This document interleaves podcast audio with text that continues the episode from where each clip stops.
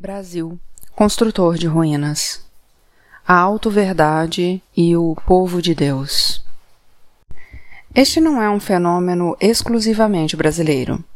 No Brasil, porém, há uma particularidade que acredito impactar de forma decisiva a auto-verdade.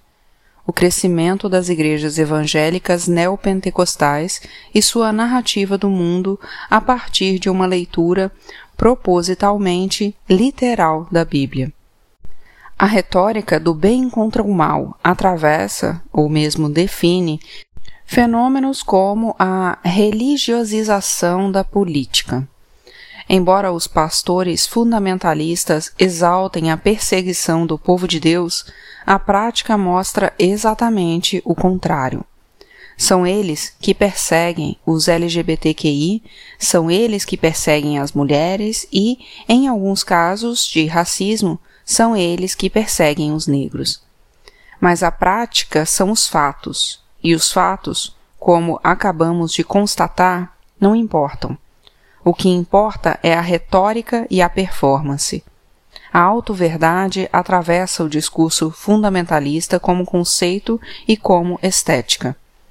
O milagre da transmutação aqui é justamente fazer com que a estética seja convertida em ética. Neste caso, ética religiosa. Formados na narrativa maniqueísta da Bíblia, pelo menos duas gerações de brasileiros são capazes de ler ou de assistir a uma reportagem da imprensa mostrando verdades que Bolsonaro gostaria que não subissem à superfície e apenas interpretar que ele está sendo perseguido. O conteúdo não importa quando quem questiona o inquestionável é automaticamente um inimigo, capaz de usar qualquer mentira para atacar um homem de bem. Bolsonaro tornou-se o perseguido na luta do bem contra o mal, o que faz todo o sentido para quem é bombardeado por uma visão maniqueísta do mundo.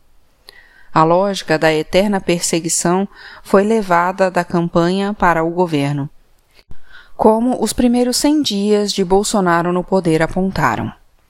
Produtos de entretenimento, como as novelas e os filmes supostamente bíblicos de uma rede de TV como a Record, colaboraram para formatar um determinado olhar sobre a dinâmica da vida.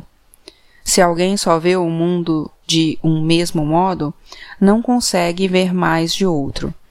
Não há mais interpretação. A decodificação passa a ser automática, por reflexo. Este é um mecanismo que tem se alastrado no Brasil e que é imensamente beneficiado pela tragédia educacional brasileira. Não é por acaso que a escola pública já tão desvalorizada e desprestigiada, tenha sofrido o brutal ataque representado pelo movimento político e ideológico chamado Escola Sem Partido. O pensamento múltiplo e o debate das ideias são os principais instrumentos para devolver importância aos fatos e ao conteúdo, assim como para recolocar a questão da verdade. Também por isso foram as universidades tanto o alvo do bolsonarismo, logo nos primeiros meses, como a principal resistência a ele. Debate e pensamento complexo são riscos que o bolsonarismo não quer correr. No jogo das aparências, o truque é sempre o mesmo. Fazer um movimento ideológico afirmando que é para combater a ideologia. Agir politicamente mas afirmar-se antipolítico. Esse mascaramento só funciona se aquele a quem a mensagem se destina abdicar do pensamento em favor da fé. A retórica supostamente bíblica está educando aqueles que não estão sendo educados. Eleitores estão sendo formados na adesão à política pela fé. Essa foi a grande sacada dos atuais protagonistas da articulação bolsonarista. Não há nada mais perigoso numa eleição do que o eleitor que acredita ser um instrumento de Deus, absolvido previamente por todos seus atos, mesmo que eles sejam sórdidos ou até criminosos.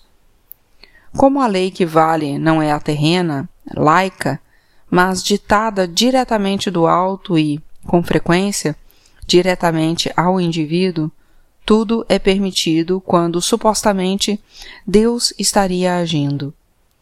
A religiosização da política tem como primeiro efeito a política da antipolítica. Na campanha eleitoral, Bolsonaro se beneficiou da crise econômica, do crescimento da violência e da produção de medo. Sim. Mas sua força veio de uma população treinada para aderir pela fé que não diz respeito à fé. Por isso é possível até mesmo fazer política e se dizer apolítico. Se o imperativo é crer, a adesão já está garantida. Não importa o conteúdo do discurso. Desde, porém, que a dramaturgia garanta entretenimento, espetáculo. Depois de ocupar a periferia do poder por vários mandatos, as lideranças evangélicas neopentecostais chegaram ao centro, ao palácio, pela primeira vez com Bolsonaro. Foi também Bolsonaro o primeiro presidente a participar da Marcha para Jesus, evento que reúne milhões de evangélicos nas ruas de São Paulo no mês de junho. Bolsonaro fez o já clássico gesto de arminha com os dedos. A mensagem é clara. Em nome de Deus, a violência não só parece ser permitida, como estimulada e principalmente abençoada. Ninguém se iluda, porém.